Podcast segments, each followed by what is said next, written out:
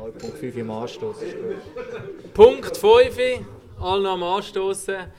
Herzlich willkommen, mega cool, sind so viele Gesichter da zu unserer 200. Episode von Packoff. Wir haben das recht Freestyle aufgeleistet, einmal mehr, wie das zu uns passt. Die Mikrofone haben wir in der Hand, nicht, dass man es da oben hört, sondern dass wir die Episode später für die, die nicht haben können kommen, noch nachhören. Zum Start zuerst ein herzliches Dankeschön am Fanclub Seeschwalber, an Nino, der uns da unterstützt hat, dass wir das spontan haben können auf die Beine stellen ja, Applaus. Applaus, von wem? Für den Nino. Ah, für den Nino, definitiv. Walsi, hättest du mit so vielen Leuten gerechnet?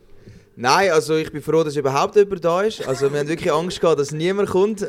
Aber ich glaube, es liegt nicht an uns, sondern an den hochkarätigen Gästen, die wir haben, die wir nachher gerade werden vorstellen. Aber es freut mich wirklich, dass so viele Leute da sind und ich muss sagen, das Lokal ist wirklich sehr, sehr cool. Also da können sich ganz viele Fanclubs in der Schweiz noch eine Scheibe davon abschneiden und wenn ich Biel-Fan wäre und hier in der Umgebung würde wohnen, ich wäre glaube auch jeden Match da. Da spürt also, man das Hockey richtig, nicht? Absolut, ja. Also vielleicht müssen wir das ein erklären für die Leute, die es nur hören. Hinter uns ist äh, die Wall of Fame, wenn man so darf sagen. Da sind alle Gäste, haben da ein Bild bekommen, oder viele Gäste, die da waren. Ähm, es ist natürlich alles voll mit Bielwimpel, mit Fahnen. Es hat aber auch von anderen Clubs hat's Wimpel da, außer vom SCB. Da hat es nichts, haben wir uns sagen lassen, dass äh, vom SCB nichts in das Lokal gehört. Verständlich, aber sonst ist es wirklich heimelig eingerichtet. Ja, und schaut bei uns auf der Instagram-Seite vorbei. Wir werden da sicher noch ein paar Bilder aufladen, oder? Das nimmt mich doch noch Wunder. Wer von euch da rein kennt Packoff, unseren Podcast, und wer ist einfach C-Schwalbe-Fan? Also wer kennt den Podcast? Also es sind doch immerhin fast alle. ich auch noch sagen, ich habe es nicht gesagt, Bar Packoff Pouliat, danke für das, cool, äh, recht, recht, offiziell. Und natürlich äh, Biel-Fan hier, Reingast für uns, wird also in Unterzahl sein, aber ich glaube, äh, das ist nicht so ein Problem für ihn. yes. Trotzdem, vielleicht, wenn jemand da ist, der uns nicht kennt, machen wir noch ganz eine kurze Vorstellungsrunde. Ich darf den mal zu meiner Rechten kurz vorstellen. Er ist die Stimmungskanone von uns der Aggressivleader, der Energiespieler, er ist so quasi der Mike Künzle von Packoff. Raffi Walser. ja, das ist eine sehr schöne Vorstellung, danke vielmals. Ja, dann. Cut auf den Nase, ja, das stimmt, das stimmt. Ich darf den Hagi vorstellen. Ganz da ähm, Ja, die, die Hockey sehr fest verfolgen in der Schweiz, die kommen fast nicht an ihm vorbei. Der Hagi, unsere Stimme am Mikrofon, sehr oft unterwegs in den verschiedensten Stadien der ganzen Schweiz. Andreas Hagi Hagmann. Ich weiß gar nicht, wer amigs den ganzen Namen kennt. Ich vergesse manchmal selber, dass du Andreas zum Vornamen heisst. Äh, der Hagi, ja, mit einem Auge wird er heute noch auf Olten schielen und schauen, ob dort das 3-2 kommt in der Serie. Ja, mir gibt es eigentlich nicht zu sagen. Willkommen, schön, dass du da bist. ja, Bio und Alt ist auch eine schwierige Beziehung. Äh, hättest du es nicht gesagt? Er ist in Folge 1 mit dabei, darum stellt uns Raffi Mahler vor. Er weiss sehr gut, wie Social Media funktioniert, darum die meisten Posts eigentlich aus seiner Hand oder zumindest aus seiner Idee. Er ist unser der Runde, also nicht unbedingt der für Checks, äh, eher für Schöne im Spiel, sage jetzt mal so der Mal öfter auch öfters die anderen Fragen stellt und darum ist auch der in unserer Runde ein mit der anderen Frisur. Raffi Mahler, herzlich willkommen. Danke. Du bist aber beim Coiffeur gewesen, oder? Extra, ja. Ja, okay. Wenn es darauf ankommt, geht er immer noch zum Coiffeur. ja, aber ich glaube, wir haben jetzt genug über uns geredet. Genau. Wir haben zwei hochkarätige Gäste und ich würde sagen, wir bitten Sie zu uns an den Tisch an. Da ist der Sportchef von EHC Martin Steinecker und der Gerd Sennhäusen bald offiziell auch Sportchef von Fribourg-Gotteron. Ich glaube, das ist auch nochmal ein Applaus wert. du darfst gerade das Mikrofon nehmen und das dann bei dir behalten. Genau, wir, machen, wir nehmen das, den Podcast auf im Vorfeld vom Spiel Biel gegen Fribourg und umso besten Dank, dass ihr euch noch die Zeit nehmt vor dem Match, zum, zum da bei uns vorbeischauen. Und jetzt müssen wir eigentlich noch für die, die es noch hören, das Intro schließlich noch anziehen, oder? 200. Folge, zweite magische Wort sagen, in dem Sinn für die 200. Folge, pack auf. Und dann kommt die Scheibe auf seinen Stock und das Netz, das zappelt. Super Tor! Haben Sie das gesehen? Ja, das war zu perfekt gespielt. Ja, das freut die Fans. Eine Symphonie auf Eis. Ein Weltklasse-Treffer. Jetzt fliegt der Adler. Er fliegt.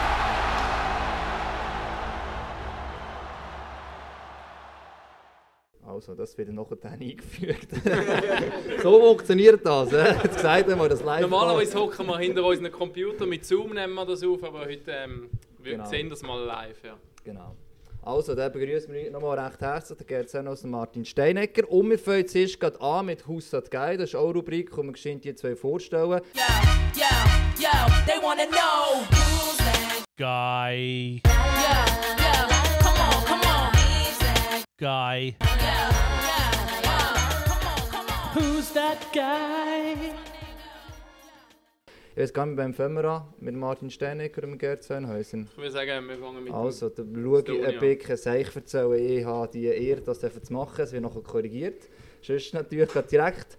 Er ist am 15. Februar 1972 geboren, kommt aus Biel, hat bei Biel seine Hockeyausbildung absolviert und auch seine erste äh, Nationalsaison durchgespielt. Von 95 bis 08 war er im SCB. Gewesen. Ähm, müssen wir jetzt halt auch gleich noch erwähnen, oder?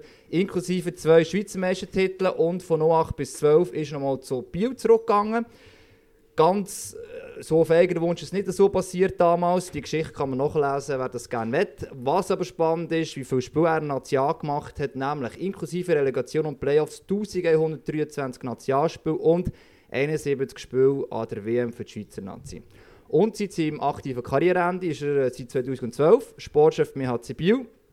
Ähm, zwischendurch hat er auch intern vom Verein im Nachwuchs und zwischendurch sogar mal noch Headcoach gewesen, in der Saison 17, 18 ehe damals er der Andi Thürmann engagiert hat. Und er hat sich auch bewiesen als einerseits der längst amtierende Sportchef der Schweiz und andererseits einer mit hervorragendem Gespür für die richtigen Spieler mit einem Budget, das nicht zu den höchsten der Liga gehört. In dem Sinne, nochmal herzlich willkommen, Martin Steinecker. Merci vielmals. Mir ist vorhin das Bild da hinten aufgefallen. In welchem Jahr ist das? Vom Gerd hat es da hinten, glaube ich, noch kein Bild, aber ich hatte dir Info vorzustellen.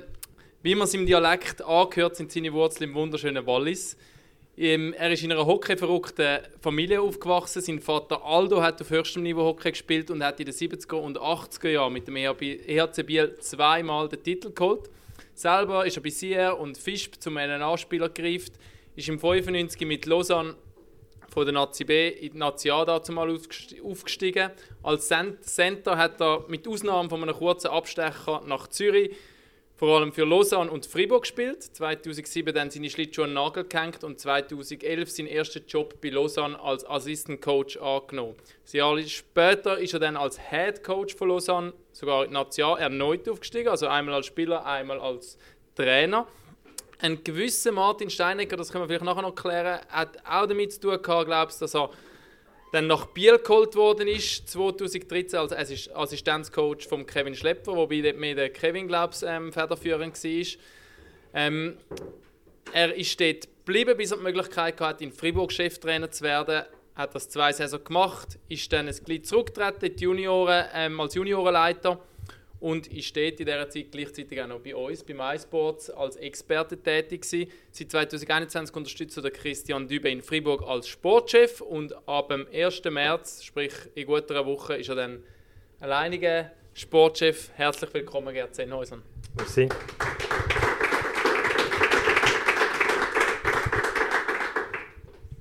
Jetzt müssen wir natürlich zuerst mal fragen, haben die Sachen gestimmt, die man gehört haben? Hat es irgendwo einen Fehler drin gehabt? Stony bei dir, kannst du das so unterschreiben? Ich glaube, alles richtig. ich habe gerade heute oder die Woche einen Artikel gelesen, ich glaube im Slapshot war es der Mark Steinecker. Ähm, aber äh, da ist glaube ich alles richtig. gewesen jetzt. Sehr gut, sehr gut. Sind wir froh. Gerd, bei dir hat auch alles so gestimmt? Alles gestimmt, ja. Ähm, aber ich habe meine Hockey-Karriere hier in Biel angefangen, als Junior. Dazu mal. Da hat mir der Vater Stoney noch die Schlittschuhe gebunden, wenn ich morgen bin auf die Eisbahn kam. Ich war dann meistens in der Kabine, gewesen, da vom Meisterteam. Und äh, bin nachher hier in die Schule gegangen. Aber sonst der Rest hat alles gestimmt, ja. Und eben, wir haben uns eigentlich einen Ablauf gemacht, wo wir geschrieben haben, eben, am Anfang ein bisschen fragen, wie ist es überhaupt Sportchef sein, aber die Frage, die im Raum stand, ist die, die du eigentlich angesprochen hast, oder, wo wir jetzt alle wollen wissen. Wie ist das genau gelaufen mit dem Transfer vom Gerd zum EAC Biel? Wie fest hast du dort noch Finger im Spiel gehabt? Ja, wie du richtig gesagt hast, der Hauptglied hat der Kevin dann gehabt. Und äh, das ist eigentlich immer noch es läuft eigentlich immer noch ähnlich jetzt, dass der Head Coach äh, ein grosses Wort hat, aber bei uns ein grosses Wort hat, wer sein Assistent oder seine Assistent wird und das ist dann genau das Gleiche gewesen. Dann haben wir das auch geklärt. Haben wir das auch geklärt. Und eben dort oben haben wir noch Bilder gesehen von deinem Vater, der noch zweimal Meister geworden war. Du hast da noch eine kleine Anekdote vorhin erzählt. Vielleicht kannst du die noch, kannst du noch mal teilen, dazu mal. Und nachdem dass er den zweiten Titel geholt hat, was dort nachher passiert ist. Ja, mit dem ersten Titel habe ich noch eine Terrorrunde mitmachen auf dem. Nachher im zweiten äh, Meistertitel war es leider so, gewesen, dass der Vater vom äh, Lugano unterschrieben hatte. Und ähm, da war der, äh, der Gastmann nicht so zufrieden und hat meinen wollte auswischen und hat gesagt, geht alle die, die bleiben nächstes Jahr auf der Seite von der Gucko-Musik und die, die nicht bleiben, und, ähm, die sollen da bleiben. Und der Vater war natürlich der Einzige, der nicht hat, ähm, das Spiel unterschrieben hatte. Und das ganze Stadion hat dann nachher äh, gerufen, er soll auf die andere Seite gehen, Aldo, Aldo. Und ich bin natürlich da Tränen gewesen. und ich will natürlich in Biel bleiben, ist klar. Ich habe meinen äh, Kollegenkreis hier gehabt. Und schlussendlich haben wir den, ja, Vater ist halt geblieben, weil er halt in Lugano unterschrieben hat und dann sind wir das andere Jahr darauf auf Lugano gegangen.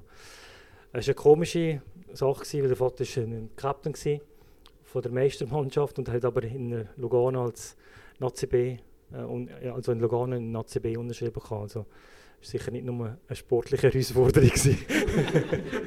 Nicht nur ein sportlicher Entscheid. Gewesen. Also die Sonne natürlich ist der Hauptgrund. Gewesen, genau. Ja, eben, also wenn man heute immer das sagt, dann heisst es immer, es ist nie, es ist nie wegen Geld, aber manchmal hat das Geld doch einen kleinen Einfluss, ist ja eigentlich auf eine Art verständlich. Ähm, wir haben ja vorher auch gesagt, heute ist vor dem Spiel, also der, die zwei Teams treffen noch aufeinander, Gotthard und Biel, und wir haben das auch schon vorher gefragt, und nicht gewusst haben, im Vorfeld so, habt ihr irgendwie so einen Tagesablauf, wo wir euch jetzt rausreißen, oder ist es eigentlich als Sportchef egal, damit einfach zu einer gewissen Zeit im Stadion sein, oder ist es für dich beispielsweise klar, Stoney, dass du immer sagst, hey, look, ich bin dann im Stadion, weil und ich mache meinen Ablauf, weil ich Aberglauben habe oder so etwas. Also mit dem Aberglauben äh, ist ein richtiger Input. Ich bin sehr abergläubisch, gerade bei den Spielern. Früher war als Spieler, jetzt nicht mehr so. Und ich habe keinen spezifischen Ablauf und ich bin auch nicht immer zur gleichen Zeit dort. Und es ist auch nicht immer der gleiche Parkplatz und die gleiche Tür. Also es ist, es ist sehr, sehr abwechslungsreich. Ich habe dort äh, zum Glück auch für mich den Aberglauben ablegen Was war der Spieler in diesem Fall? So, Grundsätzlich immer rechts von links. äh, ja, x Detail, wenn, wenn, beim Abklatschen, welcher Reihenfolge. Also, ja, es ist schon fast so ein bisschen, äh, nicht sagen krank, aber es einfach Kopfhinder gewesen. Ein bisschen.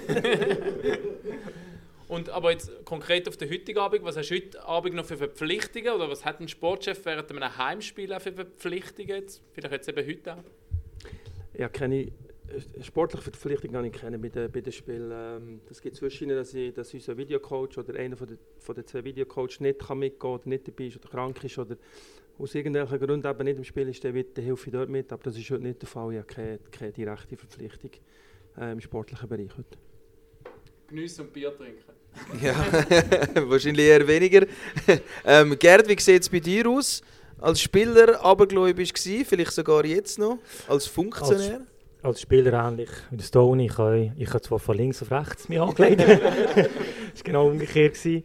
Und äh, ja, genau, also eine Reihenfolge, wer mit welchem abklatscht am Anfang und, und so weiter und so fort. Das sind so kleine Sachen, wo man so eine Routine hat. Und ähm, jetzt als Sportchef oder Assistenzsportchef natürlich kein, kein Ding, kein Aberglaube. Ich komme auch unterschiedlich ins Büro. Ich bin meistens so, ab der 4 bin ich spätestens im Büro und dann habe ich meine Sachen. Es gibt ab und zu Verpflichtungen, wenn, man, wenn so Sponsorengruppen kommen, dann mache ich eine kleine Präsentation, äh, was sportlich anbelangt, wie, was für Tools das wir, äh, wir anwenden, wenn wir zum Beispiel im Scouting-Bereich tätig sind und so. Aber es ist äh, vielleicht zehnmal im Jahr Maximum und sonst ähm, kein Aberglaube. Ist da irgendein Austausch zwischen den Sportchefen vor dem Spiel? Also Gibt es mit gewissen Sportchefs, die man eh fix abmacht? Oder eben, wenn man von vom anderen Sportchef etwas will, plötzlich einmal? Oder ist das eher am Spieltag selber weniger der Fall? Das ist zufällig. Also wenn man gerade auf der, äh, meistens sind wir auf der Pressetribüne, wenn man da sich gegenläuft oder dann hat man einen kleinen Austausch oder, oder es gibt etwas Aktuelles, was man gerade bespricht. Ähm, aber sonst, äh, nein, es ist das eigentlich mit die, während dem Match eigentlich selten mit den anderen Sachen besprechen. was mich noch wundern an den Matchtag, was ist entspannter für euch? Ich kann mir vorstellen, das Auswärtsspiel ist einiges entspannter, oder? Weil ihr eben die da kennen euch auch die Fans, dann, die vorbeilaufen, da kennen euch viel mehr Leute und auswärts könnt ihr einfach den Match schauen gehen. Oder stelle ich mir das ein bisschen zu einfach vor? Vielleicht jetzt vor allem gerade in Freiburg, wo die Hütte immer voll ist, ist es damit nicht so entspannt. Ja, ich habe da meine ähm, Gang, die ich durchgehen kann, ohne dass jemand sagt, nein. nein, äh, ich glaube, das gehört dazu. Man weiß, wenn man, wenn man als Sportchef äh, ab und zu im Mittelpunkt steht, wenn es die Sachen nicht so gut läuft und ähm, gleich wie ein Trainer oder, oder Spieler, die natürlich auch kritisiert werden, aber ich glaube, das hält sich im Rahmen. Und wir müssen es nicht verstecken, wir machen unsere Arbeit so gut wie möglich und ab und zu klappt es, ab und zu ein bisschen weniger und man wird sowieso immer kritisiert, man kann machen, was man will. Irgendeiner ist sowieso nicht zufrieden. Darum, äh, ich glaube, das gehört ein bisschen zum Geschäft. Ich glaube, wenn man den Tony anschaut, äh, lang, am längsten dabei jetzt schon, äh, unglaubliche zwölf Jahre schon als Sportchef, ich glaube, der hat schon dickere Hüte als ich, also, aber äh, man gewöhnt sich daran. Ja, ich kann dem nur zustimmen. Ich, ich habe weniger Stress bei den Heimspielen. Auswärts ist, ist, ist mehr Stress, weil der Gerd richtig gesagt hat, ich kenne meine Wege. Wenn ich ausweichen kann ich ausweichen. Daheim auswärts ist es weniger einfach. Und dann bist du zwischen noch mit in den Fans platziert oder musst durch die Fans durchlaufen, was äh, äh, meint oder andere Auswärtsort weniger angenehm ist für mich. Haben wir sich da schon mal verlaufen nehmen? Das gäbe, manchmal, jetzt, gerade jetzt gibt es mal vielleicht das Team, neu ist, mal wieder. Also jetzt Aschwa das letzte raufgekommen ist und dann muss man die Wege wieder neu finden. Also ich glaube, es für alle noch so. Aber äh, oder ist es, das ist egal, geht einfach die Leute durchfragen oder wie ist das auswärts? Ja, Zürich bin ich da, aber das war letzte Saison, gewesen, ich zwei, drei Mal vor, vor verschlossenen Tür gestanden und ist nicht weitergegangen. Aber ja, das, ja, es braucht ein, zweimal, dann finde ich es wieder für mich schlimmer. Äh, wenn ich mit dem Auto unterwegs bin, dann sind wir am richtigen Ort fahren. Ich glaube, ich fahre seit, weiss nicht, seit 30 Jahren auf Genf, aber ich schaffe es noch jedes Jahr mindestens einmal falsch zu fahren dort hier. ähm, Im Stadion selber geht es auch. Können. Wir haben es vorhin gehört, eben, du bist zwölf Jahre schon Sportchef bei mir Biel. Du wirst eigentlich ein, ein, ein, Rookie jetzt in diesem Amt, dicke Haut. Was ist sonst noch so etwas, was man als, als Sportchef ähm, muss haben, dass man überhaupt in diesem Business kann bestehen kann? Viel Kontakt. ein großes Telefonbuch. Nein, ich glaube, es hat einfach auch ein bisschen mit Glück zu tun am Schluss. Wie der Gerd richtig gesagt hat, wir müssen es nicht verstecken. Jeder probiert die Arbeit so gut wie möglich und nach bestem Wissen und Gewissen zu machen. Und zwischen ihnen äh, passt es einfach und zwischen passt es halt nicht wie einem Spieler. Und das ist halt sehr schwierig zu erklären. Das kann sein, dass ein Spieler von uns, wo, es nicht geht, auf Freiburg geht und dort, dort funktioniert es auch. Und äh, wenn wir nachher einen soll erklären, warum es dort funktioniert, es, es geht einfach nicht. Und es hat ein bisschen natürlich auch mit Glück zu tun am Schluss. Ja. Aber sicher auch, äh, das ist für dich auch, das können auch schon ein Sozialkompetenzen herausfinden, vielleicht dem Spieler noch etwas kann, also bieten im Sinne von überzeugen und so weiter. Also so, das ist etwas, was man auch muss haben, grundsätzlich als Sportchef nicht. Kommunikativ, Sozialkompetenz so. Ja, ich glaube, man muss einfach eine Idee haben und auch dahinter stehen und den Spieler auch, auch, zeigen, dass man hinter ihnen steht und nicht irgendwie eins links und eins rechts und einen Spieler nicht okay, wenn es nicht geht, aber auch ein Spieler muss auch spüren, hey, bis dort geht die Limite oder die Leitbanken sind so und so und äh, so funktioniert es auch. Ich glaube, man muss einfach auch verlässlich sein für, für die Spieler und für die Coaches. Das ist einer von der, für mich von der wichtigsten Punkte. Nicht, dass ich am Ende so rede, um die ein komplettes Gegenteil. Vielleicht Gerd, ähm, bei dir ist es ein laufender Prozess, dass du jetzt eben Sportchef wirst. Ab wann war für dich klar, gewesen, ja doch, das Amt ich machen? Oder wie lange hast du da überlegt, um dort fix dann zu sagen, weil eben das Doppelmandat Christian Dübe hat jetzt relativ lang standgehalten, wo man jetzt halt nicht mehr so kennt im äh, Schweizer Hockey, wo sich extrem verändert hat. Wie war das für dich? Also ich habe ziemlich schnell gemerkt, dass das, äh, dass das etwas ist, was mir könnte gefallen könnte. Ich habe natürlich nicht gewusst, wie groß meine Chancen sind, irgendwann mal zu übernehmen. Äh, man weiß, wie schnelllebig das, das Business ist und ähm, sobald das die, äh, die Möglichkeit ist gekommen, habe ich mich angemeldet, ziemlich schnell. Also sie haben mich auch gefragt, natürlich aktiv auf mich zukommen, ob ich interessiert wäre, äh, mich ähm, als Kandidat vorzustellen. Und dann habe ich gesagt, ja. Aber auch, wie, wie gesagt, ich habe schon zweieinhalb Jahre jetzt als Assistent mitwirken Ich konnte natürlich viele Sachen können selber machen. Äh, das Schlusswort hat immer noch der, der Typ gehabt. Aber ähm, alles, was die ganzen Angelegenheiten, die ein Sportchef muss im Büro tagtäglich, auch die Vorarbeit, zum Beispiel was Scouting anbelangt und so, ähm, habe ich natürlich viel vorarbeiten. Ich kann nicht immer entscheiden, Aber ich kann viel ähm, schon selektionieren. Und das hat mir natürlich auch geholfen, für zu oder für zu wissen, was das überhaupt heisst, Sportchef zu sein äh, im äh, Nationalverein.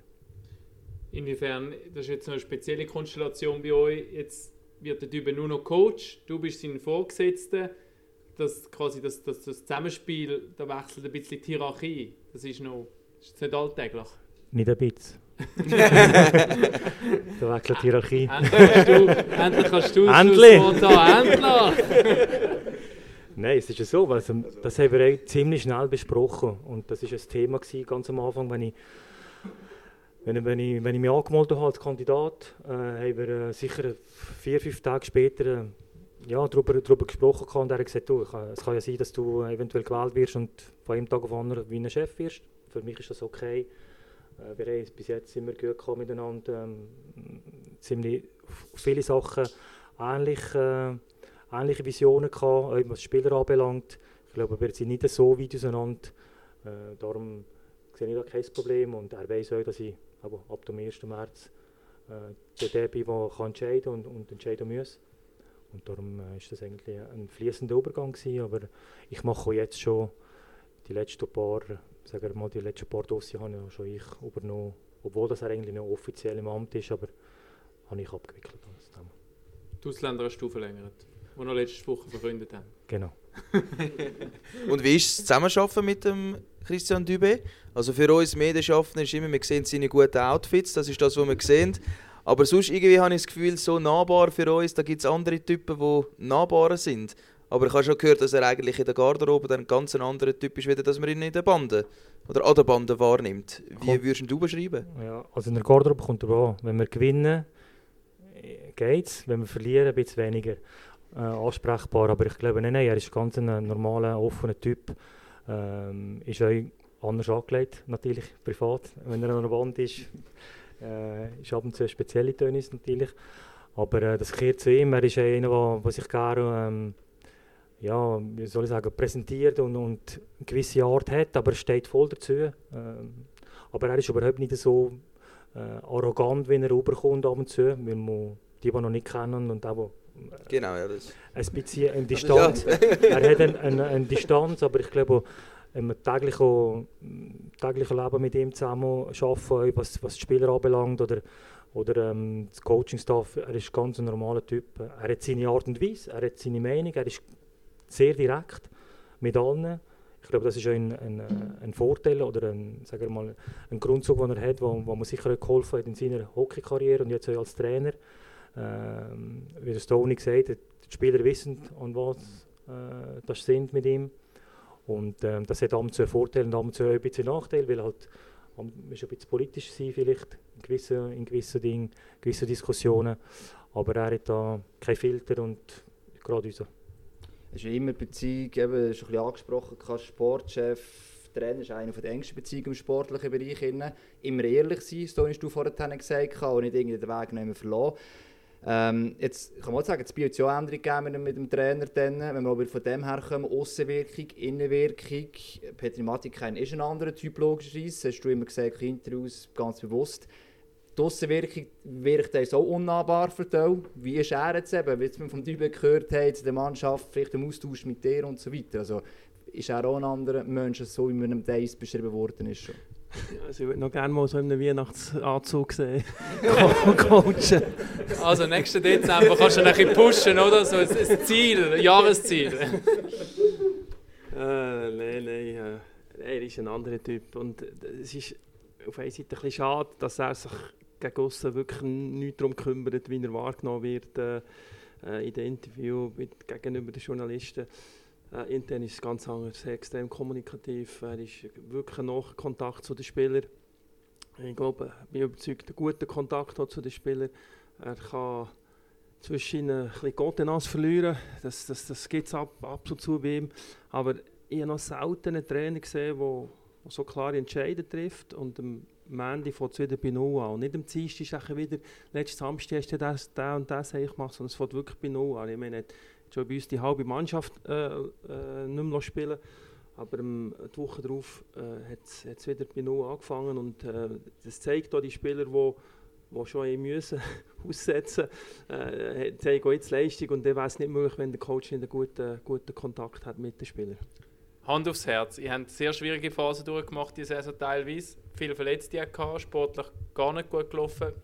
Wie oft hast, oder hast du mal gezweifelt, die falsche Entscheidung getroffen zu haben mit ihm als Coach?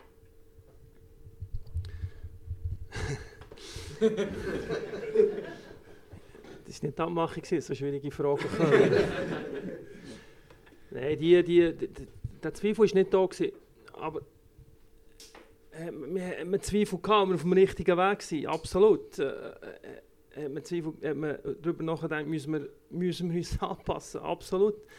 Aber gleichzeitig hast du richtig gesagt, in dieser Phase, als wirklich schlecht ist gelaufen, bis zu neun Spieler gefällt. Und es soll keine Ausrede sein, aber wenn man jetzt die Mannschaft nimmt, minus die neun Spieler, und ihr hocken hier, machen eine Saisonvorschau als, als, äh, als äh, Experte, dann werden ihr uns irgendwo zwischen 11, 10, 9, 8 vielleicht, wenn es gut kommt, einordnen. Und das, das muss man einfach gleich auch sehen und das haben wir schon auch berücksichtigt. Und sobald äh, eigentlich die Spieler auch zurückgekommen langsam, haben wir auch das Resultat gehabt, wir haben die Spielweise gehabt, wo, wo, wo wieder ansehnlich war, wir haben Punkte geholt und äh, ja, die Hypothek, die wir halt anfangs Saison geholt haben, der beißen wir jetzt. Ähm, aber wir sind glaube schon auf dem, der Trend ist, ist, ist positiv und jetzt müssen wir einfach das, das die, die nötigen Punkte holen bis Ende der Saison. Die Gefahr ist immer, dass man in der Bubble innen ist einerseits, oder? Also man hat die neue Beziehung, man könnte vor allem das, da kommt vielleicht eine Aussenwirkung. Wie machen wir das? Du hast die Erfahrung mehr, vielleicht weißt du, wie du das auch schon willst machen Hat man wie noch, eben bei den Spielern ist ein Mentalcoach meistens, oder? Beispielsweise, hat man irgendeine Person, die weiss, hey, gibt es so eine neutrale Ecke, oder? Also man hat einerseits das Bild, das man sich selber machen kann, anhand von Statistiken, anhand von den Gesprächen und so. Und trotzdem muss man immer ein bisschen überlegen, oder ist, eben, du schon gesagt, der Weg ist der richtige. Gibt es irgendwie mit anderen Personen extern, die mir redet, oder wo man sich wie jemand hat, wo man auch über so Sachen reden Ja, ich glaube, das ist das, was ich am Anfang gesagt habe. Du musst schon zu dir ehrlich sein und, und, und wissen, das Gespür ich habe, auch für die Mannschaft. Und Außenwirkung, da bekommst du immer so viele Tipps über. Und, und jeder weiß es auf eine Art ein bisschen besser. Es ist einfach, äh, ein Sportchef ist, weiß auch nicht, wie, wie Stadtpräsident, wo jeder weiß, eigentlich, was man machen sollte äh, und vielleicht auch gleich nicht kann machen und darum ist es dort sicher schwierig. Aber für mich, was das jetzt Wichtigste ist, das sind die Bäume. Ich rede mit den Bäumen, die geben meistens keine Antwort oder keine blöde Antwort. und wenn ich ein bisschen, kann- ein bisschen kann, kann im Wald go, go, go laufen, ein bisschen entspannen, also nicht, dass ich mit den Bäumen rede, nicht, dass das Gefühl habe, das ist wirklich... aber aber das, das, das hilft mir auch, und für wieder einen klaren Kopf zu bekommen.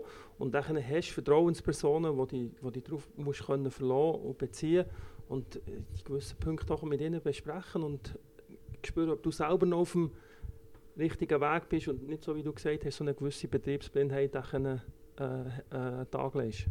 Ich kann mir vorstellen, das ist gerade ein Punkt, wo, wo man wahrscheinlich muss lernen als neuer Sportchef, oder? Eben, dass man nicht auf all die Stimmen rausgehört und weiß, wenn man kann vertrauen und sich nicht immer gerade lenken lässt. Ja, aber jetzt zum Gerd ist ja nicht ein neuer Sportchef. Ich meine, er ist jetzt seit, seit 10, 15 Jahren ist er Trainer, gewesen, Assistenztrainer, äh, äh, Sportchef, Assistent und jetzt der. Also, das ist, er kennt es ja von, von, von A bis Z, das Business.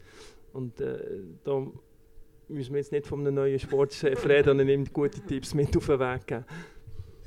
Aber es ist, ich, ich mag mich noch erinnern, wenn die schwierige, schwierige Phase war in Biel, ich habe mit dem Stoney mal telefoniert und ich habe mich auch gefragt, wie, wie machst du das mit dem ganzen Druck, oder? Weil ähm, du hast Verletzte, aber die, die, sagen mal, vielleicht Fans oder die Journalisten, die, die um den Club sind, die verstehen nicht immer alles, ähm, warum das jetzt so schlecht läuft. Man hat einen neuen Trainer, man schiebt das ein bisschen auf den Trainer ab und, und du als Sportchef bist eigentlich gefangen in dem ganzen Ding, oder? Und mit dem Druck und äh, es nochmal wiederholt, äh, ich glaube auch ein bisschen abschalten, äh, für sich sein und ein gewisses Grundvertrauen haben, in welche Richtung das man will gehen. Und das ist, das ist, ich glaube, das ist wichtig, wenn man, wenn man etwas aufsetzt. Darum ist Stony ein erfolgreicher Sportchef. Ich glaube, es zeigt euch, dass man, man probiert Sachen, aber man hat einen Weg, man weiß, wie man diesen Weg will gehen, mit welchen, sagen wir, mit welchen Spielern, mit, mit welchem Coaching-Staff. Und da kommen immer wieder schwierige Phasen. Aber ich glaube, wenn du das Ziel vor Augen hast, dann ähm, kommt es irgendwann wieder gut. Und äh, wie es vorher angesprochen, ich glaube, wir haben eine sehr gute Saison, aber vor allem auch, weil wir sehr wenig Verletzte hatten und wahrscheinlich ein überperformt haben. Oder? Äh, wir haben Anfang der Saison ist niemand im Moment auf den zweiten Platz gesetzt, aber es ist ein bisschen Glück dazu natürlich. Wenn, wenn man halt wenig Verletzte hat, kann man immer wieder mit der gleichen, hat keine Champions League gehabt dieses Jahr. Also es kommen viele Sachen ins Spiel, die wo ab und zu äh, einfach deine, auf deine Seite kommen. Und ähm, ja, du musst einfach profitieren. Aber du weißt genau, dass es schwieriger im Moment kommt. Aber wenn du das Ziel vor Augen hast und eine klare, klare Strategie hast, das hilft dir natürlich auch, dass das Halt gibt. Nicht nur dir, aber auch mit den Personen, die du zusammen schaffst. Du hast es gerade angesprochen mit den wenigen Verletzten. Böse Zungen haben ja behauptet, man hat einfach wenige Verletzte, weil man nicht so hart gespielt hat in den früheren Jahren. Aber es wird sicher ein anderes Zaubermittel geben. Oder würdest du einfach wirklich sagen, es ist. Ja, trainiert vor allem, oder? Ja, nein, aber gibt es da, also eben, kann man irgendwelche Coaches engagieren, Physios, ich weiß auch nicht was, oder irgendetwas anderes machen im Training, dass man halt ja, weniger Verletzte hat? Oder sagst du einfach, nein, das ist eigentlich pures Glück? Ist es Glück, dass ihr jetzt weniger habt und Biel mehr oder macht ihr etwas besser als sie? Das kann ich nicht beurteilen. Ich habe keine Ahnung. Ich weiß nur, dass wir in den letzten zwei, drei Jahren nicht mehr so viele Verletzte hatten. Äh, ich glaube, das ist sicher auch ist ein Physio und, und vor allem auch der Off-Ice-Coach, der da äh, beitragen in dem Ganzen. Aber es gehört natürlich auch Glück dazu. Es kommt immer auf Verletzungen drauf an. Natürlich, wenn einer überbelastet ist und Muskelzerrung hat oder was auch immer, oder wenn du mal einen Schuss bekommst und, und der Knochen bricht, äh, ja, das ist halt Pech. Darum, es, ist, äh, es, kommt ein bisschen darauf an, ich glaube, hat schon viel mit, mit Pech zu tun oder Glück ankerum, weil ich glaube, jeder Nationalverein ist im Moment so gut aufgestellt, äh, professionell aufgestellt, was Off-Ice-Bereich anbelangt, was Physio anbelangt, was der Doktor, Medical Staff anbelangt. Äh, Trainingseinheiten sind auch, haben auch, ähm, sind auch anders geworden jetzt mit den ganzen Matches, die wir haben. Äh, die Trainingseinheiten sind nicht mehr so groß und, und so lang dass man probiert, aber vor allem auch auf, auf, die, sagen wir, auf die Erholung zu schauen. Darum, äh, ich glaube schon, dass es viel mit Pech zu tun hat. Ja. Und eben nächste Saison, sorry Raffi, dann hat man dann auch die Champions League. Man hat vielleicht auch den Spengler Cup. Ich weiß nicht, ob du das jetzt offiziell kannst uns bestätigen. Ist auf jeden Fall ein Gerücht. Ähm, das Kader ist nicht allzu breit. Es kommen viel mehr Spiele dazu. Hast du da noch geplant, Justierungen zu machen, mehr Spieler zu holen? Weil eben das doch eine rechte Belastung ist. Man hat es jetzt doch bei Partnervereinen gesehen wenn die Champions League-Spiele vor allem dazukommen und sonst eben, wenn man noch den Spengler Cup sogar hätte, ja, dass man da vielleicht doch ein breites Kader braucht. Ja, eigentlich nicht. Also, eigentlich nicht. Eigentlich sollte man ein breiteres Kader haben, aber wir, wir haben, ähm, ist das Budget ist aufgebraucht. Darum äh, ist im Moment so, dass wir, ähm, dass wir unsere 13 Stürmer haben, plus noch drei junge Spieler, die jetzt schon im, oder die nächstes Jahr im zweiten Jahr würde in, äh, in einer Swiss League spielen. Aber die sind natürlich auch direkt im Konkurrenzkampf mit, mit denen, die, die aktuell oder denen, wo wir, wo wir sagen, dass die nächstes Jahr im Prinzip das Kader machen. Das heisst, wir haben 16 Stürmer und im Moment 9 Verteidiger. Aber mehr könnten wir nicht leisten. Es ist ein, aber das geht darum, um die Sache aufzubauen, so wie, wie das Spiel sicher auch richtig vorgezeigt hat dass man die Jungen halt und nach einbauen kann. Und wenn es dann halt noch nicht längt, dass man sie gleich kann, kann spielen in einer Swiss League. Aber dass, wenn es dann brenzlig wird, wenn man zwei, drei Verletzte hat, dass man gleich Spieler hat, die kann, kann eingesetzt werden Und das ist halt eine Arbeit, die wo, wo man muss aufbauen muss und das kann nicht von einem Tag auf den anderen passieren. Ja. Was mich noch wundern würde, du hast vorher gesagt, du hast auch mal mit ihm Tony telefoniert, wie oft hat man Austausch mit anderen Sportchefs, unabhängig vom, äh, von einem Spieltag beispielsweise. Und noch die ketzerische Frage nachher, wie ehrlich ist man zueinander? Also Austausch haben wir eigentlich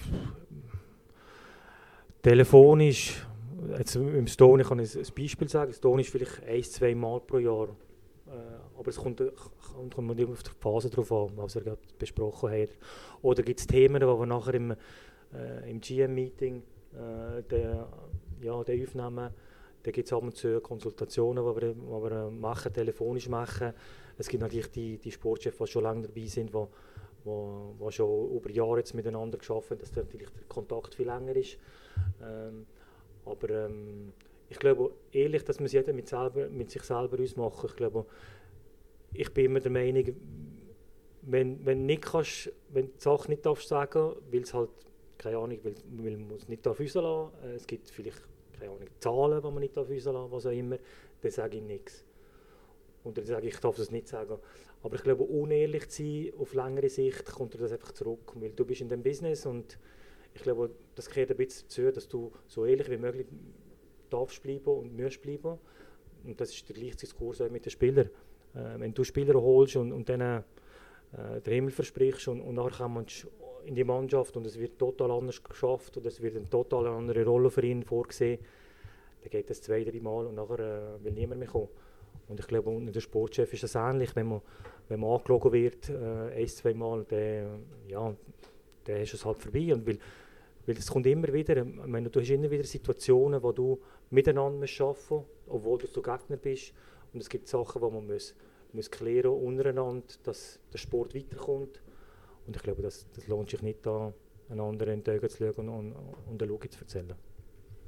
Was sind vielleicht auch höchstens die Grenzen, eben so, wenn man zum Transfer geht, man eins baut man um die gleichen Spieler logischerweise ja, oder? Das ist ja dann auch etwas, wo man dann vielleicht ja, eine Frage kann sein. Oder gibt es so Grenzen, da musst du eben sagen, hey, beispielsweise bezahlen und so, da wo ich dem anderen Sportchef nicht alles kann sagen, wie es genau ist, jetzt bei Bio. Ja, das muss ja jeder schlussendlich selber ein bisschen abwägen, was er will sagen und was er nicht will sagen Aber wie der Goethe gesagt ganz das Schlimmste ist, irgendetwas zu erzählen, was nicht stimmt. Und das kommt über die Zeit immer irgendwo aus, ob es jetzt uns untereinander ist oder gegenüber dem Spieler.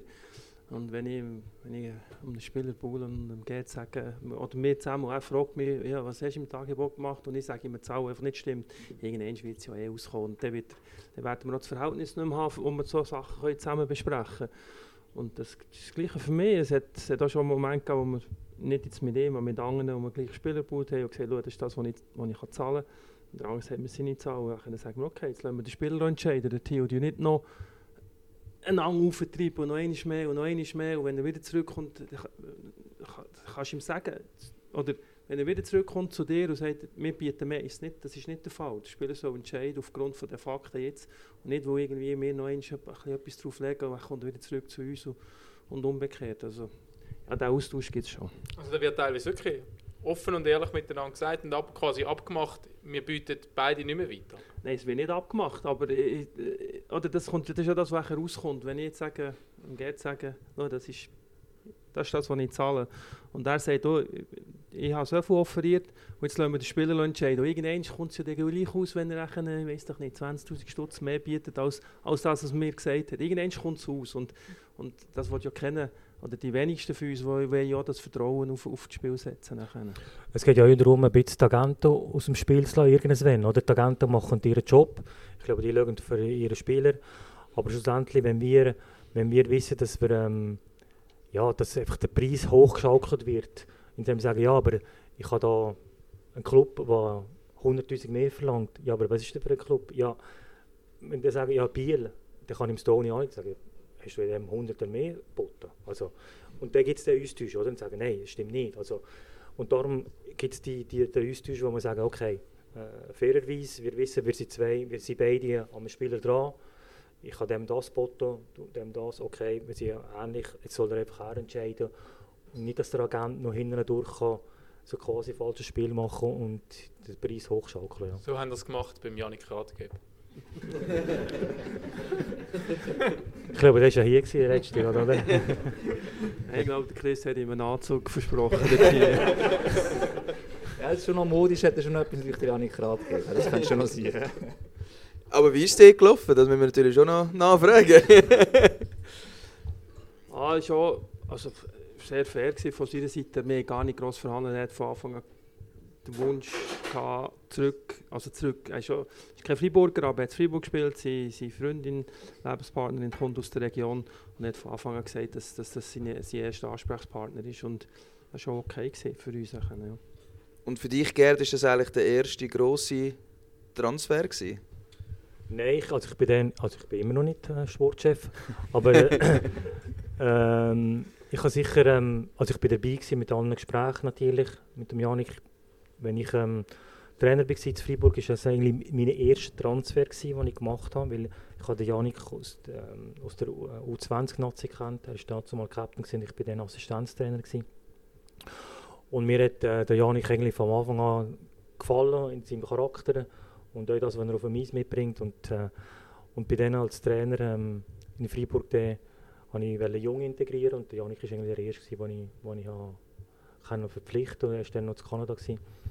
Und ähm, darum äh, ist ja nachher auch, wir auch gewusst, dass der Janik zwei, drei Mal schon gesagt hat, er würde gerne wieder mal zurück auf Freiburg kommen. Für uns war natürlich jetzt der Moment, gewesen, wo wir, äh, wo wir neue, neue Verteidiger gesucht haben und er war auf dem Markt. Gewesen. Darum äh, ist das nachher auch, aber der Janik hat gesagt, er will zuerst mit Biel äh, reden und ihnen sagen, dass, es, aber dass er äh, gerne würde dann irgendwann mal Nägel mit Köpfen machen und dass wir der Ansprechpartner Nummer eins sind. Ja. Das wird hier der Transfer, wo man meistens von längerer Hand plant oder die Zeit hat. Die schwierigste Transfer stelle ich mir vor, sind die während der Saison, gerade wenn man einen neuen Import jetzt will oder muss holen, weil jetzt eben gerade eben ein gutes Beispiel, auch in der Verletzlichkeit und so weiter. Was ist dort grundsätzlich die Hauptschwierigkeit? Äh, Ist die Zeit vor allem das Problem oder ist halt das einfach auch das Problem, dass man entsprechend auch so starkes Gehalt, dass man weiss, ob der passt? Oder was ist dort bei einem, gerade bei einem Import während der Saison zu verpflichten, vielleicht eben das Schwierigste, um einen guten können zu holen? Grundsätzlich Verfügbarkeit. Das ist, das ist sicher das, das grösste Problem. Und dann äh, ist in der Regel, wenn du suchst im November, äh, sind verschiedenste Clubs an den gleichen Spieler. Ähm, die Spieler haben noch nicht viel oder sehr intensiv trainiert, haben keinen Spielrhythmus.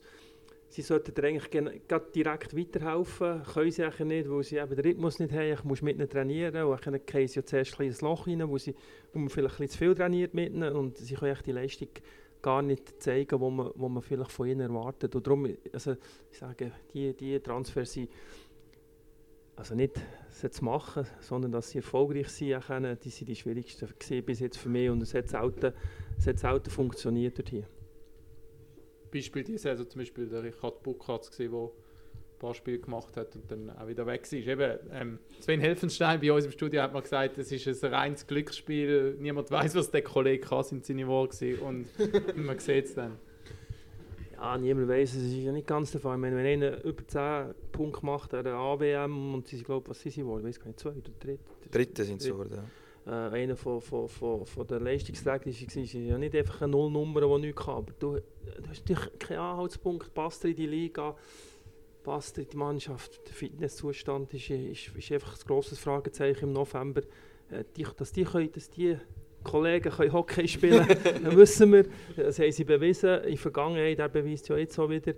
Aber äh, das hier und jetzt, was für Clubs entscheidend ist, das ist meistens eine andere Geschichte und viel schwieriger. Ist schwierig, aber äh, du musst ihn ja gleich von jemandem holen, der viele Verletzte hast. Und Schweizer hast du nicht die Möglichkeit, dass du Schweizer kannst holen Ja, grundsätzlich ist der Ausländer mal der einzige, fast, wo kannst reagieren Du kannst für einzelne Schweizer auch auslehnen, äh, was, was wir auch gemacht haben. Wir, wir, wir geholt in der Vergangenheit, wir haben schon ausgelehnt. Wenn du nachher zu viel hast, das ist ja das Nächste, was der, der, der hat gesagt Kadergröße ist nicht nur ein finanzieller Aspekt, es ist auch ein Trainingsaspekt. Mit wie vielen Leuten kannst du äh, anständig trainieren und äh, fünf Blöcke ist so absolut das Maximum, wo auch dem Eis kannst, dass auch richtig kannst bewegen, dass auch genug Intensität haben. Plus ist nicht nur das Training, das Plus ist noch, äh, ist, wenn die alle gesund sind und jedem Match fünf, sechs Lätschen hast, die und sie nicht spielen. Das ist auch nicht so einfach zu handeln. Es gibt, es gibt Spieler, die gehen gut mit dem um, die gehen positiv mit dem um. Oder so positiv, wie es auch nur geht. Aber es gibt auch Spieler, die einfach äh, in ihrer Mannschaft halt äh, Lätsch reissen und auch ein bisschen Mitleid aufkommt beim, bei dem, der links und rechts äh, hockt. Und darum, das ist schon eine feine Linie, die Kadergrösse, wo wir uns bewegen. Und das ist weg vom finanziellen Aspekt. Und das ist vor allem, wenn man, wenn man Ausländer oder wenn man jetzt Pech mit Verletzungen oder man, man sagt, wer eine, eine grosse Saison für ist, wir müssen einen siebten Ausländer haben von Anfang an. Das haben wir vor zwei Jahren gehabt. Und das ist gar nicht so einfach, weil es gibt im, du kannst rotieren, du kannst ähm, äh, nach Konkurrenzkampf gehen. Einer ist einfach immer unzufrieden. Und es kristallisiert sich immer wieder raus, dass da eine, zwei die ein bisschen weiter weg sind von diesen sag mal, vier, wo, wo, wo man klar zum Stamm kann zählen kann. Und es gibt einfach eine schlechte, es gibt eine, eine schlechte Stimmung in der Mannschaft. Das ist sehr, sehr schwierig zu handeln. Darum, äh, aber zu gross darf man nicht sein und zu dünn natürlich auch nicht, wenn man Verletzte hat. Aber ähm, ja, wer jetzt die Erfahrung gemacht mit den Ausländern, mit den Sebo vom Anfang an, war gar nicht eine gute Saison für die Ausländer. Wir haben jetzt über die Imports geredet, aber was natürlich auch zu eurem Job gehört, das ist die nächste Saison planen. Und da kann man ein einen Vergleich machen, weil bei beiden Teams steht eine Verjüngung an. Wenn man dem so will sagen, sind schon einige Transfers bekannt worden. Wie will man das Ganze einleiten oder wie schwierig ist es jetzt auf Biel-Seite, um bei dir anfangen, Stone, dass man den Generationenwechsel, wenn man dem so wieder will sagen jetzt einzuläuten. Also eben, wir hatten Janet geholt äh, im Goal, Kneubühler, der jetzt der einzige, ein bisschen älter ist, aber sonst viel Junge mit Christ, äh, Dionisio, äh, Sever, wo man noch geholt hat. Ja, ist, wie schwierig ist das, das einzuläuten? Ja, es ist ja nicht nur eine Generation, es ist auch ein Wechsel in der Mannschaft, wo wir gewusst haben, der wird kommen, den müssen wir angehen. Ähm, wir haben das ja gesehen, im August sind alle gekommen und jeder gewusst, äh, wo er spielt. Ich bin rechter Flügel in der zweiten Linie und ich bin dort gesetzt und ich dort gesetzt. Und das ist auch ein bisschen, das ist natürlich auch der Tod vom Leistungsgedanken nachher. Und dort haben wir gewusst, wir brauchen frisches Blut, wir brauchen neuen Wind, wir müssen neue Konkurrenz, wir müssen das Ganze ein bisschen, ein bisschen aufmischen. Ähm, bei uns wird es natürlich einen rechten Wechsel geben, ähm, plus die Verjüngung, die dazu kommt. Aber äh, das Schwierigste ist, das ein bisschen gegen aussen zu erklären natürlich. Und die Erwartung jetzt hier in Biel, sie, sie mit der, äh, Gerd vorhin, overperformen das Jahr. Wir haben natürlich letztes Jahr über unserem Potenzial gespielt, auf die ganze Saison gesehen. Und das ist nicht der Maßstab, den wir dürfen anwenden dürfen, dass wir Quali 2 werden, dass wir das Finale erreichen. Aber das gegen rauszutragen und einerseits die Hoffnung und äh, der Zuversicht am Leben zu behalten und gleich, de, gleich einfach auch äh, die Erwartungen ein zu dämpfen, das ist natürlich äh, extrem schwierig. Aber wir, sind, wir, wir, müssen, wir müssen den Bruch machen, den Umbruch machen und wir werden ein neues Team aufbauen und vielleicht wird es auch die ein, zwei Saison brauchen, bis wir, bis wir wieder können sagen okay, wir sind wieder so weit, dass wir, dass wir irgendwo können, können die größeren Träume auch holen ähm, anders anders geht es nicht. Es können wirklich nur die finanziell stärksten Teams können so einen Umbruch einleiten, ohne, ohne größeren Schaden. Aber wir haben so gesehen, in der Schweiz im Hockey ist nicht der Fall. Und wenn man international schaut, wir haben vorhin ein Kontinuität angesprochen, wenn man international schaut, in der Premier League, die Mannschaften mit, mit unermesslichen Möglichkeiten, ich meine Chelsea, äh, Manchester United, die, die verbaufern Geld um Geld, um Millionen um Millionen und machen keinen Schritt vorwärts. Und darum äh, muss man dort schon sicher mit, mit Bedacht gehen und, äh, und einen Plan haben und den auch verfolgen, wenn es halt zwischen ihnen ein bisschen schüttelt. Wie gesagt, Ja, ja, ich sehe das in ja, Fribourg Fribourg, aus. auch nicht ganz das ruhigste Umfeld. Vielleicht das Budget ein grösser. ja. Ja, wir werden eine ähnliche, ja, wir, müssen, wir werden auch einen Umbruch haben, ähm, Verjüngung einleiten. Wir haben einige Spieler, die, die keinen Vertrag mehr haben, äh, 25, 26. Das heisst, wir werden den Umbruch müssen machen Und ähm, ja, ich glaube, es, es gibt immer wieder Momente, wo man halt wieder muss ein bisschen geduldiger sein äh, aber man muss den Plan haben und nicht, nicht ähm, überreagieren, wenn es dann mal nicht so läuft, wie man das gerne hänge. Aber der Plan muss da sein und es müssen alle dazu stehen. Und es gehört halt ein, ja, eine eine gewisse Philosophie dazu, wenn man den Umbruch will machen und die Verjüngung will einleiten. Weil du kannst einfach sagen, ja, ich will meine Mannschaft verjüngen, aber äh, Verjüngung heisst auch viel Arbeit dahinter. Man muss wieder äh, aber ein bisschen mehr geduldig sein, vielleicht mit den Spielern, die, vielleicht noch nicht äh, so weit sind, wenn man das gerne hänge. Aber ein gewisses Potenzial natürlich haben und das braucht ab und zu ein bisschen länger und ab und zu geht es schnell mit den Paaren. Aber ähm, ich glaube, da ist auch wichtig, dass nachher dass das Umfeld das versteht äh, und dass das Umfeld das auch begreift, dass das irgendwann mal muss kommen ähm, Und darum äh, ist die Unterstützung natürlich immer, immer wichtig, für, nicht nur für die Spieler selber, aber auch für, für die Entscheidungsträger, sei es Coachingstaff oder, oder Sportchefs, wenn man das einmal einleitet, dass, ähm, ja, man hat natürlich nicht immer die Geduld, aber dass die Geduld muss aufkommen äh, von denen, die um den Club sind und der Club. Und, aber da braucht es halt viel Kommunikation, es braucht immer einen Austausch und es, man muss erklären, was man macht. Und ähm, ja, schlussendlich, wie ich ganz am Anfang gesagt habe, gibt es immer deren, die nie zufrieden sind, aber es gibt auch viele, viele, die, die, die einzelnen Clubs unterstützen, die, die durchaus ähm, es begreifen und, und, und den Weg auch begleiten. Ja. Stony, ich glaube, du musst richtig Stadion, oder? Wenn ich deine Zeichen richtig gedeutet habe. Doch noch Verpflichtungen. Wäre froh. Ja gut, dann wollen wir dich nicht länger aufhalten. Jetzt Ähm, könnt ihr, heute könnt ihr rausladen. Ja, können. ja, genau. Jetzt müssen wir den Gerd noch in den Mangel nehmen, oder? Ja, genau. Apropos Kommunikation und Bückhoff und so. Nein. Ja, Toni, danke vielmals, bist du da gewesen. Ich glaube, es gibt noch einen. Applaus. Ja.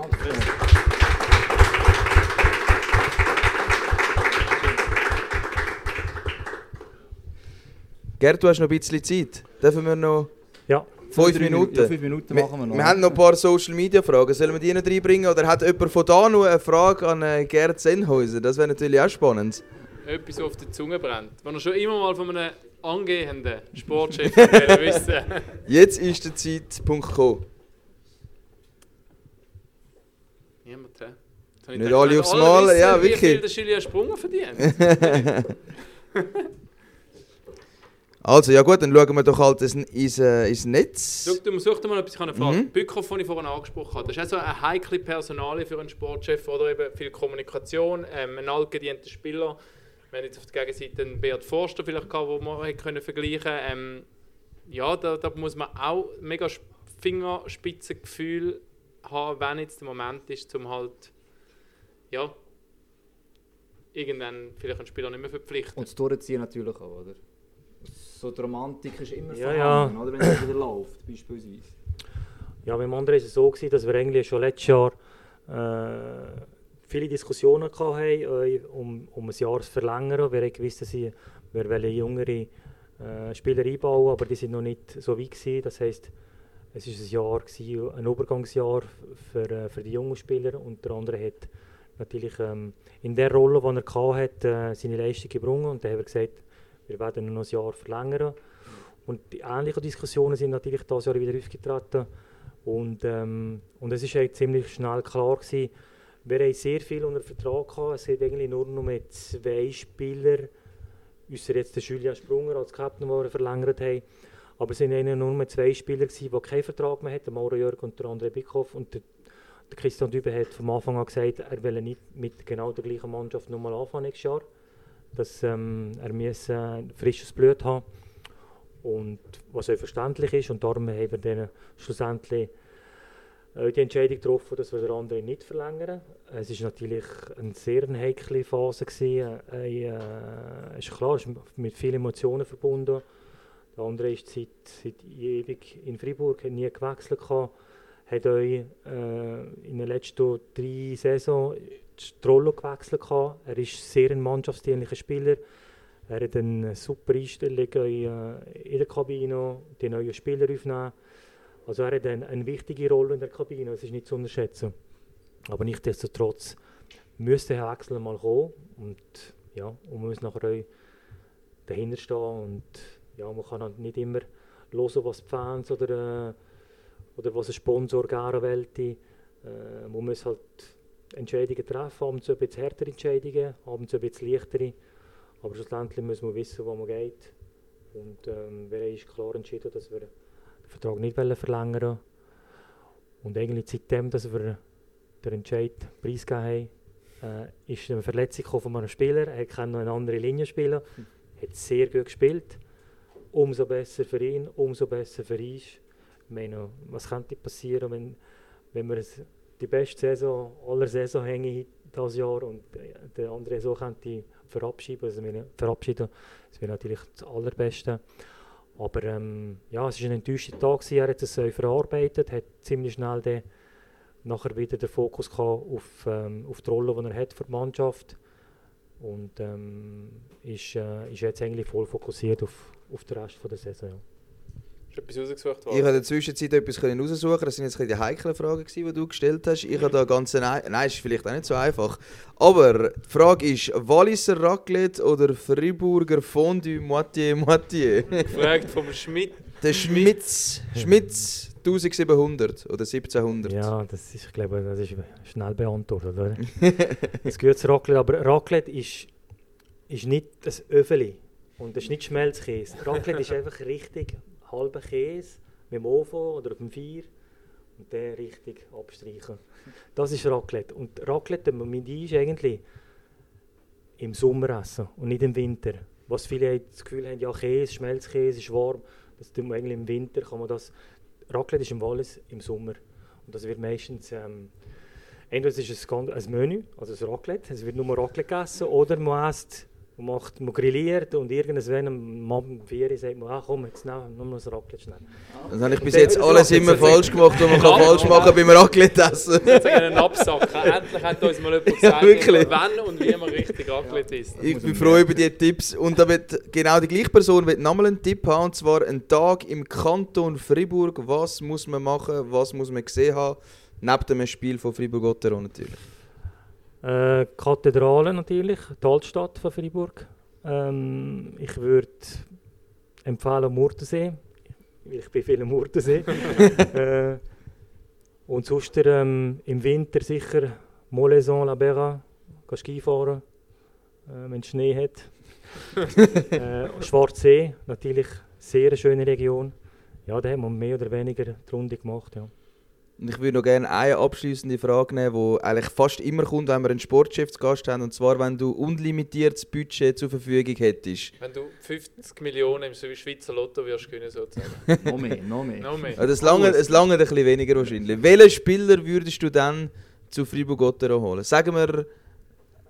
Nein, du darfst irgendeinen sagen, ja. Ich jetzt wollen sagen, einer, Er der jetzt schon in der Schweiz ist. Ja, genau, ja. Noch aktiv, ja. Das ist immer die Frage, muss ich ins Kader passen? Das ist schon, jetzt kommt die Überlegung, oder? Jetzt fährst du von ab. Nein, ich glaube, wenn man, wenn man, ähm, wenn man einen Spieler holt, ich glaube, meistens kommen die Offensivspieler i- in den Sinn, wenn man sagt, okay, das ist jetzt einer, der, das sind ja vielfach die tiersten. Äh, man kennt ja mehr oder weniger die tiersten äh, Spieler auf dem Markt. Äh, ich glaube, ein Malgin von mir aus gesehen gehört zu den besten Spielern, offensiven Spieler von der Meisterschaft. Äh, wäre wahrscheinlich der Malgin so, so ein Spieler, den man, man könnte holen ja. Aber, aber da müsste man wirklich so ein limitiertes Budget haben. Ja, von der Social Media Front ist es das eigentlich gewesen mit den Fragen. Mir brennt auch nichts mehr auf der Zunge. Wir haben schon fast eine Stunde wieder erreicht. Ja. Genau. Sieht's ist noch jemand, ähm, doch noch eine Frage in den Sinn gekommen, dann wäre jetzt wirklich noch der Last Call. Scheint nicht der Fall zu sein. Dann machen wir noch Werbespruch am Schluss. Hagi macht noch Werbung. Das ist eigentlich deine Aufgabe, ich würde kein Seich erzählen. Ähm, und zwar, eigentlich ist es so für Bio-Fans noch, kann man sagen, ist jetzt gerade hier Doku zum äh, Beat Forster auf der App drauf. Also am besten die App abladen, da noch ein interessantes Detail drin inhaltlich. Darum lohnt sich das eigentlich zu schauen. Ist jetzt schon online, also man kann es vor dem Match sogar schauen, wer die App hat. Und natürlich, ja, es wird knapp vielleicht, aber ich kann mal durchscrollen zum interessanten Teil, wer weiß, vielleicht findet es jemand gerade. Ähm, ja, und die Playoffs gehen gleich los. Äh, Freiburg sowieso, für Biel und ich hoffe auch Play-ins. Und wer noch kein Abo hat, am besten jetzt ein Abo lösen. Yes. Cool, sind da gut da gemacht, das ist gut Werbespruch. Super. Werbespruch. Wir sind noch kurz da, würde ich sagen, oder? Wer noch Lust hat, mit uns ein bisschen zu quatschen, ich glaube, wir nehmen dann noch kurz einmal ein Bierli. Absolut. Ähm, und dann wünsche ich allen, die nachher noch am Match gehen, einen geilen Match. Und danke, merci, sind ihr da gewesen. Danke vielmals, ja. Merci. Jetzt wollen wir noch diese Jubiläumsfolge abschließen. Sonst Episode, pack auf. Und dann kommt die Scheibe auf seinen Stock und das Netz, das zappelt. Super Tor! Haben Sie das gesehen? Ah, das war zu perfekt gespielt. Ja, das freut die Fans. Eine Symphonie auf Eis. Ein Weltklasse-Treffer. Jetzt fliegt der Adler.